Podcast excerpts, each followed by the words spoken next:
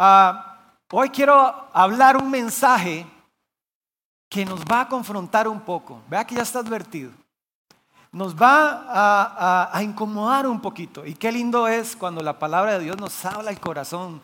Y, y uno no puede enseñar algo que Dios no nos haya enseñado a nosotros y nos haya confrontado de alguna manera. Porque la palabra de Dios siempre ayuda para que nosotros cada día podamos ser más como Cristo, más como Cristo. Y vamos a leer San Juan capítulo 17 y el tema de hoy es la gran oración, la gran oración. El capítulo 17 no lo vamos a leer todo porque saben que es una gran oración. Entonces vamos a leer solo una parte del capítulo eh, empezando en el versículo 13. Cuando Jesús comienza a hacer esta oración al Padre, resulta que está en un momento crítico de su vida. Está en un momento en el que Él ya le compartió a sus discípulos que su partida está cercana. Entonces vamos a leer este capítulo 17, versículo 13. Nos da una mirada del corazón de Jesús. Dice, ahora vuelvo a ti, pero digo estas cosas mientras estoy en el mundo, para que tengan, ¿quién está leyendo conmigo? Para que tengan gozo, para que tengan gozo en plenitud.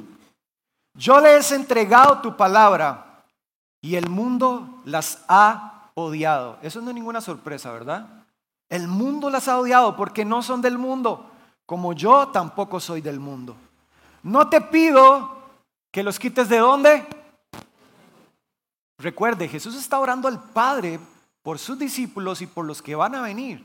Y dice, no te pido que los quite del mundo, sino que los protejas del mal. Ellos, dice el siguiente versículo, no son del mundo, como tampoco yo soy del mundo. Todos tenemos la seguridad de que este paso por de nuestra vida por este mundo es pasajero, es temporal. Y Jesús dice, no son del mundo, yo tampoco soy del mundo. Santifícalos en tu verdad, tu palabra es verdad. Y ponga atención a esto, subrayelo en su Biblia. Dice, como tú me enviaste al mundo, yo también, ¿qué hago? Yo también los envío al mundo y por ellos me santifico a mí mismo para que también ellos sean, ¿qué? Santificados en la verdad. No ruego solo por estos, y aquí nos incluye a nosotros, vea qué bonito, nos incluye a todos los que estamos esta mañana. Ruego también por los que han de creer en mí, por el mensaje de ellos, porque todos sean uno. Padre, que así como tú estás en mí, yo también esté en ti. Permite que ellos también estén en nosotros, para que el mundo crea que tú me enviaste. Esta mañana, cierra sus ojos, Padre, toca nuestro corazón, toca nuestra mente para entender lo que Jesús en ese momento de intimidad contigo estaba expresando. Deja que esta mañana, hoy podamos ser edificados con esta oración de Jesús y podamos traer a nuestra vida esta oración. Amén. No sé cuántos de los que están esta mañana han tenido la enorme bendición y el privilegio de predicarle a alguien, de hablarle a alguien acerca de Jesús. Cuando yo tenía más o menos 17, 18 años, yo soy originario de Guanacaste. Mis papás son pastores allá y desde niño nos enseñaron a evangelizar, a predicar. Y entonces nos llevaron a todos los jóvenes a un lugar que se llama Filadelfia y Belén en Guanacaste.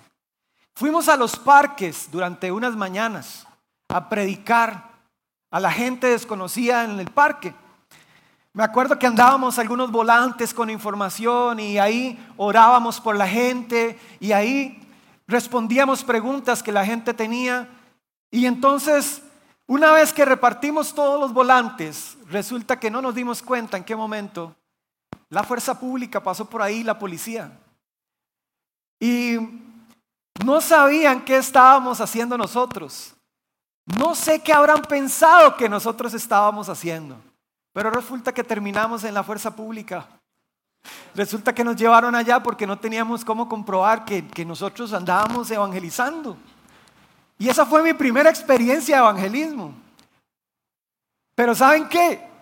El gozo y la alegría que yo sentía de haber orado por esas personas en la calle que yo no conocía, el gozo que yo sentía, la alegría que había en mi corazón por haber eh, predicado a Jesús con gente, era inexplicable. Entonces, todo eso de la cárcel y todo eso eh, fue toda una experiencia, una experiencia de vida. La segunda vez, recuerdo que fue un congreso de jóvenes aquí en San José y nos llevaron a predicar a la Carpio, cuando la Carpio apenas estaba comenzando eh, eh, en aquella zona oeste. Y igual con 19 años, 18 años, andábamos ahí con grupos de jóvenes predicando puerta por puerta. ¿Saben qué? Habían puertas donde nos cerraban y nos dijeron, no, yo no quiero nada con eso, váyanse con su Jesús. Y nadie nos quería recibir. Otras personas nos abrieron la puerta y pudimos compartir con ellos. Y aunque fueron pocos los que nos recibieron en sus casas para escuchar eh, el mensaje que teníamos que darles de parte de Cristo, la alegría, el gozo que había en el corazón por compartir a Cristo es inexplicable. ¿Hay alguien aquí que pertenece al ministerio de evangelismo? o que no pertenezca al ministerio de evangelismo, que levante su mano, pero que le gusta evangelizar y predicar. Ah, sí, ¿cómo? ¿Solo cinco? ¿Seis? Bueno, ya con, con diez ya algo se hace, ¿verdad? Algo, algo se cumple. Pero espero que Dios nos confronte esta mañana. El gozo, puede preguntarle a la persona que tiene usted a la par, que levantó la mano, si lo sintió el gozo, la alegría de compartir a Jesús, de predicar a Jesús, de hablar de Él, es un gozo inexplicable. Enciende algo en el corazón de cada uno de nosotros. Y eso no se puede esconder. Esta oración de Jesús, vamos a volver al pasaje. Creo que por muchísimo es la oración más grande de Jesús registrada en la Biblia. Y no solamente porque sea la de Jesús, a pesar de lo que Jesús estaba, viviendo en ese momento, en este momento que Él hace esta oración, Él está en el monte eh, Getsemaní, minutos antes o horas o días tal vez antes, Jesús le comparte a sus discípulos que Él ya va a partir. Y acto seguido, después de este capítulo, Jesús es arrestado y es llevado y comienza todo este proceso que ya conocemos. Pero esta oración Jesús la lea al Padre en medio de todo esto. Esto es una gran oración eh, que, él, que él le hace a su, a su Padre. En este momento los discípulos saben que ya Jesús, y el mismo Jesús sabe que Él ya no va a volver a instruir a nadie en esta tierra personalmente. Él ya sabe que ya no va a sanar a alguien, ya no va a ir a las calles a sanar a las personas, porque ya está cerca su final. Se acercaba su muerte, pero saben que también, buena noticia, su resurrección se acercaba también. La Biblia está llena de grandes oraciones. Muchas oraciones como las que nos impresionan, como Salomón en Primera de Reyes, como la oración de Abraham, como la oración de Moisés, o la más famosa, la oración de Javes, para que Dios lo cambie y lo bendiga. Oraciones muy grandes, muy, muy poderosas. Y cuando uno ve a un hombre o una mujer llena de Dios, levantar una oración desde su corazón, algo transforma. A los que estamos a la par nos impresiona. Y cuando yo leo a Jesús orando al Padre, yo me siento completamente impactado de leer sus palabras. Y hoy quiero que podamos aprender de lo que Jesús está orando en este capítulo, porque es una oportunidad única para que usted y yo podamos ver un poquito del corazón de Jesús, que es el mismo corazón del Padre. Ahora, en esta oración, Jesús Además de estar orando al Padre, Él tiene una petición sobre usted. Y está en el versículo 13. Capítulo 17, versículo 13 dice, pero digo estas cosas mientras todavía estoy en el mundo para que tengan tengan gozo, plenitud de gozo. Jesús tuvo una vida llena de gozo. Él podía decir, mi gozo, quiero que tengan mi gozo. ¿Saben por qué? Porque él tuvo una vida llena de gozo. El profeta Isaías decía que él era un hombre experimentado en dolores, en quebranto. Sin embargo, hubo gozo en su corazón. ¿Alguno de ustedes en algún momento de este año, estos días, ha estado luchando con problemas, con dificultades? ¿Ha tenido eh, alguna necesidad? ¿Ha pasado un momento difícil? Jesús, a pesar de vivir en medio de este mundo y, y vivir lo mismo que nosotros, experimentó gozo. Vivió en gozo, pero ¿cómo? ¿Por qué? ¿Cómo hizo Jesús? Porque su gozo no estaba arraigado a las cosas de este mundo. Estaba arraigado a la comunión total que él tenía con Dios, que era su Padre. Su gozo era fruto de su verdadera fe y confianza en su Padre. Su gozo venía de las grandes cosas que él había visto ver a Dios hacer. Y su gozo venía, ¿saben qué? De ser obediente a la misión que su padre le había encomendado. Por eso yo quiero que usted esta mañana guarde lo que voy a decir en su corazón. Si usted se le olvida todo lo que yo voy a hablar hoy, no importa. Eso es lo menos importante. Pero recuerde esto. Cumplir la misión de predicar y, hacer discípulos es el camino para vivir una vida llena de gozo. Si tiene que anotarlo, anótelo para que no se lo olvide. Como le digo, no importa si el resto del mensaje no funciona o no, no lo quiere escuchar, guarde esto. Cumplir la misión de predicar y hacer discípulos es el camino para vivir una vida llena de gozo. La palabra que leemos en este texto bíblico, cuando Jesús dice plenitud de gozo, esa palabra plenitud, cuando uno estudia la palabra plenitud, hay una palabra, griega que es pleroma. Ese pleroma de gozo es como cuando usted compara un vaso de agua con un pozo de agua. La alegría que ofrece este mundo, las cosas, las experiencias que vivimos en este mundo son como un vaso de agua. Pero el gozo, el pleroma, la plenitud del gozo que Jesús quiere darle a usted, quiere darme a mí, es como un pozo de agua. Es profundo, es plenitud. Eso es un pleroma de gozo. Jesús ora y lo incluye a usted. Ora por sus discípulos y les dice, Padre, que ellos tengan el mismo gozo que yo siento. Yo quiero que ellos experimenten el mismo gozo que yo estoy sintiendo por cumplir la misión que tú me diste. Y eso es lo que Jesús está diciendo en ese texto. Pero, ¿cómo podemos disfrutar de ese gozo que Jesús quiere darnos? ¿Cómo podemos hacerlo? Pues de la misma forma que Jesús lo hizo. De la misma forma en que el Padre hizo con Jesús. El Padre le dio una misión a Jesús. ¿Y saben qué hace Jesús? Repite lo mismo. Nos da una misión. El versículo 13, 18, perdón, lo leemos. Dice, como tú me enviaste al mundo, ¿qué hago yo? Yo los envío al mundo. El Padre le da una misión a Jesús y él dice, esta plenitud que yo tengo de gozo, por predicar y hacer discípulos, esa misión quiero dársela a mis discípulos, que ellos también tengan ese pleroma de gozo por predicar y por hacer discípulos. Como tú me enviaste al mundo, yo los envío también al mundo. ¿Saben qué está diciendo Jesús en estos capítulos? Algo muy sencillo. Él está diciendo, yo estoy lleno de gozo Quiero contarles que tengo demasiada alegría porque tengo una misión para cada uno de ustedes. Y quiero que ustedes tengan esa misma plenitud de gozo. Por eso les doy una misión. ¿Saben cuál? No salgan del mundo. No salgan del mundo.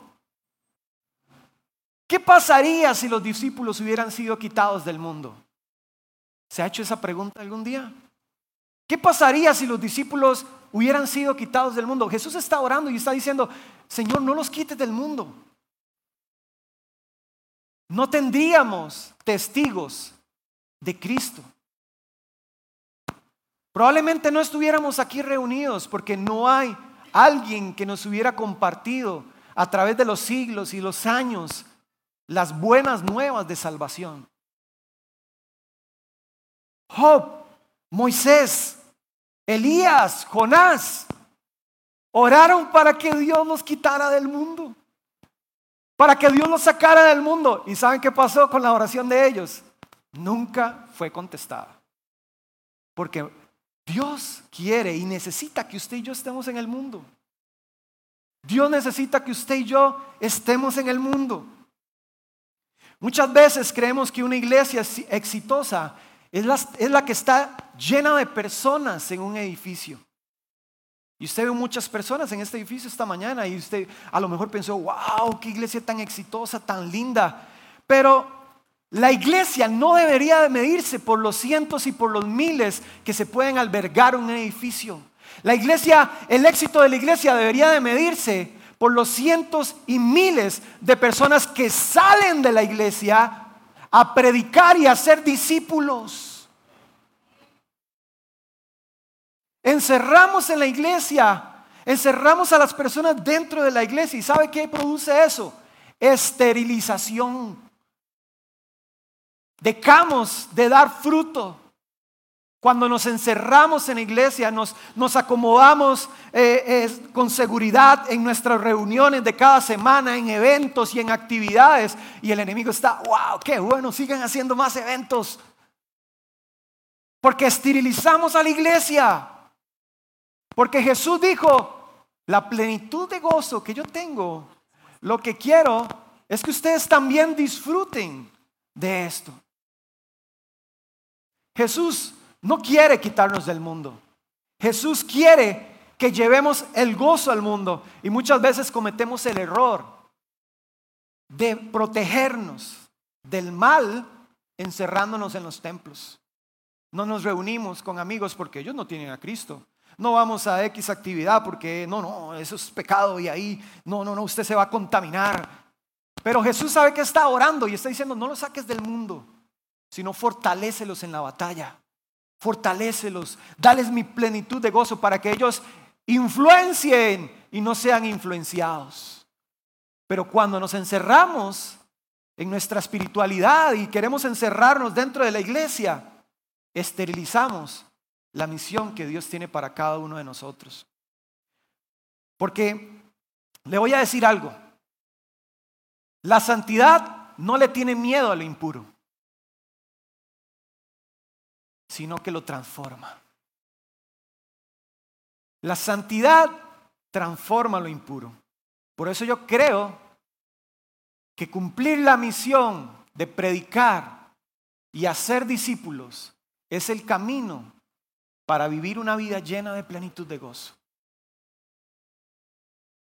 Todos hemos escuchado que Jesús era amigo de pecadores. Jesús visitaba la casa de los pecadores.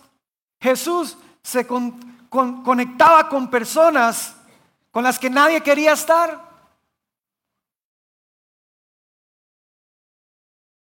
Yo le advertí antes de comenzar, esta predicación nos va a confrontar, a mí me confrontó, porque tenemos una misión. Hay tres cosas que quiero compartirles esta mañana. Tres cosas importantes que yo aprendí de esta oración, de esta gran oración. Número uno, gozo y misión están conectados. Gozo y misión están conectados. ¿Ha sentido usted falta de propósito? a lo largo de los años de su caminar en Cristo? ¿Ha sentido usted desánimo durante su vida en Cristo?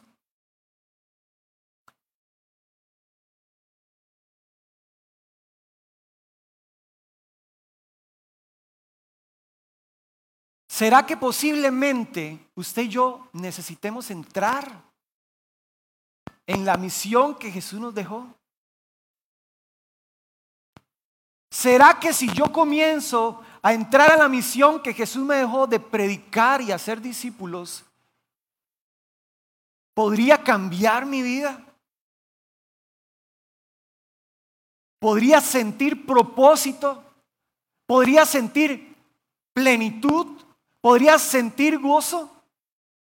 Quizás hemos estado muy enfocados en vivir para nosotros mismos.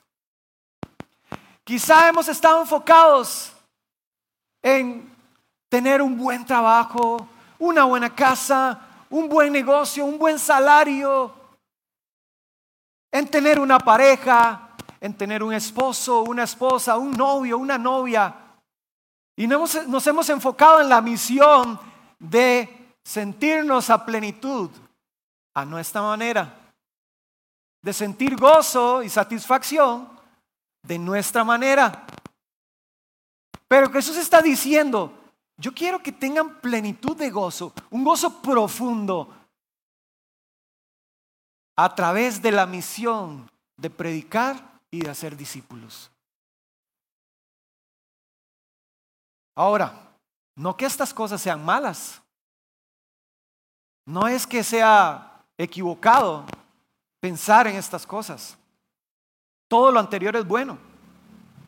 Pero ¿qué sucedería en nuestro corazón si nosotros tomáramos la misión de Jesús para nuestra vida? ¿Cambiaría algo? ¿Cambiaría algo en usted si usted tomara la misión de predicar a Jesús? Tal vez usted dice, bueno, ya voy entendiendo un poco, ya, ya voy entrando en materia, pero necesito saber qué es misión. ¿Cómo sé que estoy en una misión? Estar en una misión es cuando usted y yo dejamos nuestras comodidades, nuestros beneficios y nuestras seguridades a cambio de un bien mayor o algo mayor. Cuando usted hace estas cosas, usted se da cuenta que usted está en una misión. Cuando pensamos en los soldados que van a una guerra, ¿qué hacen los soldados? Dejan atrás sus seguridades, sus familias. Ellos no saben si algún día volverán a casa, pero ellos tienen una, una misión y ellos tienen un bien mayor. Y ellos se preparan para ir a la misión, aún sabiendo que posiblemente no vuelvan a casa. Estar en misión es dejar nuestras comodidades, sacrificar todos nuestros intereses. Y pregunto esta mañana, ¿será que rescatar a las personas de una eternidad sin Cristo no será un bien mayor? ¿Será que la, la misión de predicar y hacer discípulos no será mayor que nosotros mismos? ¿Acaso no, no hay alguien alrededor suyo, un vecino, un amigo, que necesite escuchar el mensaje de Cristo? ¿No será eso un bien mayor? ¿Será que si yo tomara esa misión, comenzaría a sentir en mi vida cristiana una mayor plenitud y un mayor gozo tal vez? ¿Será que si yo intentara tomar la misión que Jesús me dio y dejar mis seguridades, aún sabiendo que puede ser que me cueste la vida, producirá algo en mi vida? ¿Usted cree que algo pueda cambiar dentro de usted si usted toma la misión? Ahora, mucho ojo. Porque tomar una misión no es fácil, no es una cosa sencilla. Es un trabajo duro. Conlleva mucho sacrificio. Y como el ejemplo que les ponía ahorita, puede ser que usted pierda su vida por, por causa de Cristo, pero él mismo dice, el que la pierde por mi causa, ganará una vida eterna. Mi esposa, que por cierto, si usted la ve ahí por los pasillos, está de cumpleaños, entonces puede felicitarla. Mi esposa y yo estamos leyendo un libro y una de las de los ejemplos o historias que cuenta es de cómo un misionero va a una aldea donde nunca ha sido predicado el mensaje de salvación. Y este, este misionero llega y no le dio chance ni de dar el mensaje, porque los caníbales se lo comieron. Predicar y hacer discípulos, la misión que nos dejó Jesús, no es algo fácil. Perdió su vida, no regresó para ver a su familia. Pero ¿saben qué pasó? Resulta que la agencia misionera envía otros misioneros al mismo lugar. Y al ver estos, estos aldeanos, que, estas personas vienen hablando el mismo mensaje que este otro que vino, ellos deciden escuchar, ellos deciden permitir escuchar el mensaje que ellos traen. ¿Y saben qué sucedió? Es correcto. Ellos recibieron el mensaje de Cristo. Hubo uno que fue a la misión, se sacrificó y vino otro y sembró el mensaje y esa aldea fue transformada por el mensaje de Cristo. No es fácil estar en una misión. Mi esposa estos días estuvo hablando con comités y, algunas municipalidades para pedir permisos para ir a los salones comunales de Purral. Y hemos estado buscando formas de cómo entrar a los colegios y a las escuelas para llevar el mensaje de Cristo. Y resulta que nos abrieron la puerta en un salón comunal en Curú de Purral. Pero ¿saben qué pasó dos días después, un día después? Nos llaman para decirnos, mira, ¿será que esos clubes que ustedes van a abrir, podrían abrirlos en todos los salones comunales de Purral? Alguien tiene que darle gloria a Dios por eso. Porque predicar y hacer discípulos nos llena de plenitud y de gozo. Vamos a ir allá. En pocas semanas se van a abrir clubes alfa en estos lugares para predicar el Evangelio. La misión no es fácil. A veces hay temor, a veces hay dudas. Si tuviéramos un soldado aquí para entrevistarlo, probablemente nos contaría todas sus experiencias y temores. Pero Jesús nos encomendó una misión. Probablemente cuando Jesús le ora a su Padre desde su corazón, no estaba midiendo las palabras que decía. Eso me pongo a pensar yo, ¿será que Jesús estaba pensando lo que lo que dijo, lo que le pidió al Padre para nosotros? ¿Sabe qué dice la palabra? Que Él nos envía como ovejas en medio de los lobos. Porque Jesús en esta oración no le está pidiendo al Padre que nos mande a los templos a predicar. Porque aquí es un lugar seguro, muy bonito. Él dice, no los quites del mundo, envíalos al mundo, así como tú me enviaste a mí. Jesús nos está enviando a lugares desfavorables. Jesús nos está enviando a lugares con una misión que no es fácil, donde hay desespero, donde hay desánimo, donde hay enfermedad, donde hay necesidad. Ahí nos está enviando Jesús. Dios no quiere que salgas de, tu trabajo porque ahí nadie es cristiano. No, no, salgas de ahí, de donde estás, porque ahí nadie conoce de Cristo. No, no, no, no, no, quédate ahí. Jesús te quiere ahí.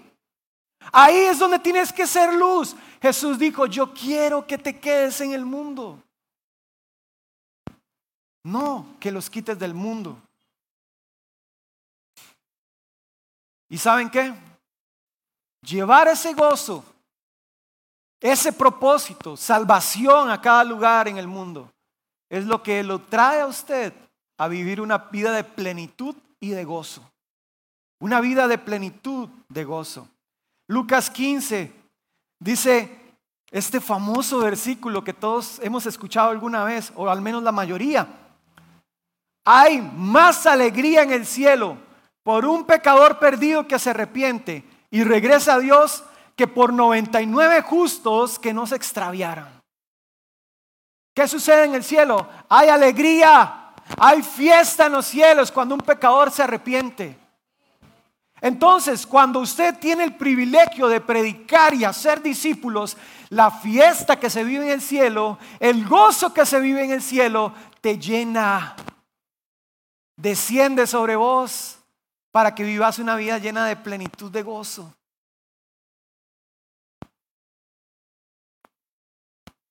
Yo lo animo a que lo intente. A lo mejor su vida puede cambiar. A lo mejor usted puede encontrar propósito y plenitud para su vida cuando tome la misión que Jesús tiene para usted. Número dos, Jesús me salva para una misión.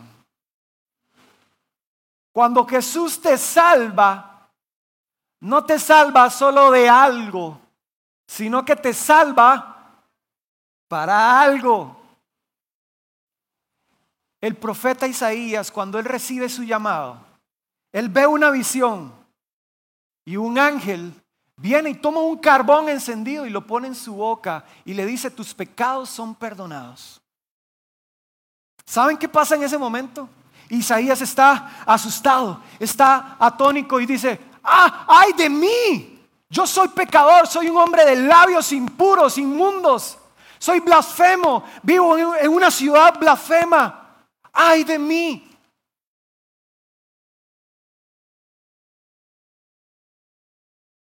Pero el ángel pone ese carbón encendido en sus labios y sana su pecado. Yo me imagino que probablemente Isaías era un hombre mal hablado. Tenía un vocabulario terrible. Imagínense, blasfemo. ¿Quién sabe qué cosas hablaba del pueblo de Dios? ¿Quién sabe cuál era su manera de vivir? Y el ángel pone en su boca para sanar su pecado. Pero lo más importante y lo más lindo viene a continuación. Acto seguido, Dios dice, ¿quién irá por ellos? ¿Quién irá por todos ellos? E Isaías dice, heme aquí, envíame a mí. Porque Jesús te salva de algo, te sana de algo, te libra de algo, para algo, para una misión. Dios te salva, te saca de tu inmundicia, del pecado, del pasado, para que vayas a cumplir la misión que Él tiene para ti. El palpitar del corazón de Dios son las almas. Entonces cuando Él te sana de algo es porque quiere que hagas algo. Y ese modelo lo vemos repetidamente una y otra vez en la Biblia. Vemos a Abraham. Abraham, Dios, Dios le dice, deja tu tierra, que por cierto era una tierra de idolatría, de pecado. Le dije, deja tu parentela, deja tu familia. Yo te quiero bendecir. Pero no se queda ahí, no, no, solamente le dice te quiero bendecir, le dice yo quiero que a través de ti todas las naciones del mundo sean benditas. Yo te quiero bendecir para que seas bendición. Dios te salva de algo, Dios te llama de algo para que hagas algo, Dios te llama para que vayas al mundo, no para que salgas del mundo, sino para que influencies al mundo. Dios te llamó con una misión. No siempre es fácil. A todos ellos les tocó dejar muchas cosas, abandonar muchas cosas. Pero Dios nunca nos salva de algo solamente porque sí, sino que nos salva para algo. Y número tres, Jesús nos está llamando a participar de su obra. Jesús te está llamando, vuelva a la persona, al vecino que tiene usted ahí en su silla, dígale Jesús te está llamando para algo. Vamos, vamos, vamos, actives esta mañana. Yo sé que está haciendo calor, pero hoy es un lindo día. Dígale a la persona que está ahí a la par, tenga toda la confianza de decirle, Dios está llamándote para algo. Dios está llamándote para algo. Dice Pablo en una carta que le escribe a los Efesios en el capítulo 2, somos hechura de Dios, creados en Cristo Jesús para buenas obras. Importante. Las cuales Dios dispuso de antemano a fin de que las pongamos en práctica. Lo que pasa es que nos estamos quedando en la parte de atrás de esta cita, en buenas obras, en buenos eventos, en buenas actividades. Y no estamos poniendo en práctica las buenas obras. Y voy a decir algo. Aunque muchos de nosotros no entremos en la misión, aunque muchos de nosotros no entremos a la misión que Jesús tiene para nosotros, la buena noticia es que Él sigue actuando. Él sigue trabajando, pero nos está invitando a pesar de nuestras debilidades, a pesar de nuestras dificultades, a pesar de quiénes somos nosotros. Él nos está invitando a que seamos parte de esta misión. Él sigue trabajando. Estar en una misión es la esencia de un seguidor de Cristo. Estar en la misión es lo que te trae plenitud de gozo. No es algo opcional, es algo que, que Jesús quiere que usted y yo hagamos. Ahora, hay muchos que piensan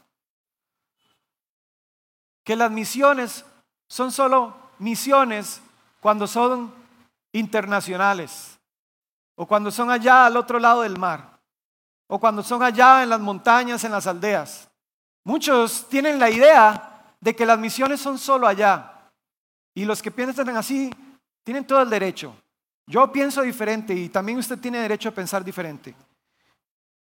Pero yo creo que la misión comienza cuando usted sale de esa puerta. La misión comienza cuando usted va a su trabajo. La misión comienza cuando usted se reúne con su familia que no tiene a Cristo. La misión comienza cuando usted sale de la puerta de su casa al barrio. La misión comienza cuando usted por la mañana o la tarde habla con su vecino. Ahí comienza la misión. La misión no solamente es ir allá donde está en Europa o en África. La misión comienza aquí. La misión comienza en tu casa. Ahí comienza la misión. Y cuando entras en esta misión, la plenitud de gozo va a llenar tu vida. Y probablemente te asuste porque eso te va a llenar de propósito y de vida. Quiero invitarle a ponerse de pie. Le voy a dejar una tarea para esta semana, si me dan permiso. ¿Puedo dejarles tarea? Nuestra iglesia tiene recursos para que podamos predicar, para que podamos hacer discípulos. Así que lo invito a involucrarse y aprender y a, y a obtener maneras de cada vez mejor predicar y hacer discípulos. Pero esa no es la tarea. La tarea de esta semana para usted es que usted se haga amigo de su vecino es que usted se haga amigo de su compañero de trabajo. Algunos dirán, oh Dios, es que lo traté mal, es que mi actitud no ha sido lo mejor. Oh sí, hay que entrar en misión. La tarea para usted esta semana, quiero dejarle, si usted me deja, es que usted se haga amigo de sus compañeros de estudio que usted se haga amigo de sus vecinos. ¿Saben qué hacía Jesús? No los llamaba y les decía, arrepiéntase en pecadores, generación de víboras, se van a ir al infierno. Jesús no predicaba así. ¿Qué hacía Jesús? Voy a ir a tu casa, voy a ir a cenar contigo. Vení, contame, ¿qué necesitas? ¿Quieres ser sano? Jesús era un amigo. Y su tarea esta semana es ser un amigo. Y cuando usted se hace amigo de alguien, usted se va a dar cuenta que esa persona tiene muchas necesidades. Y ahí comienza la misión. Porque si esa persona no tiene que comer, ¿cuál va a ser tu misión? Porque si esa persona tiene falta de perdón, ¿cuál va a ser su misión? Porque si esa persona se siente sola, ¿cuál va a ser su misión? Su tarea esta semana es entrar en la misión que Jesús le oraba a su Padre desde lo más profundo de su corazón. Imagínense que a él en ese momento no le importaba que ya venían a arrestarlo. Ya no le importaba que ya no iba a estar en este mundo con sus discípulos amados. No le importaba que iba a ser clavado en una cruz. Ya él no estaba interesado en eso. Él estaba interesado en que usted y yo tuviéramos plenitud de gozo y que el mundo tuviera salvación. No estaba interesado en sí mismo. Entonces su tarea esta semana va a ser ser amigo. No está difícil, pero esa es su tarea. Hágase amigo cumpla la misión que Jesús tiene para vos. Cierre sus ojos y cantemos esto esta mañana.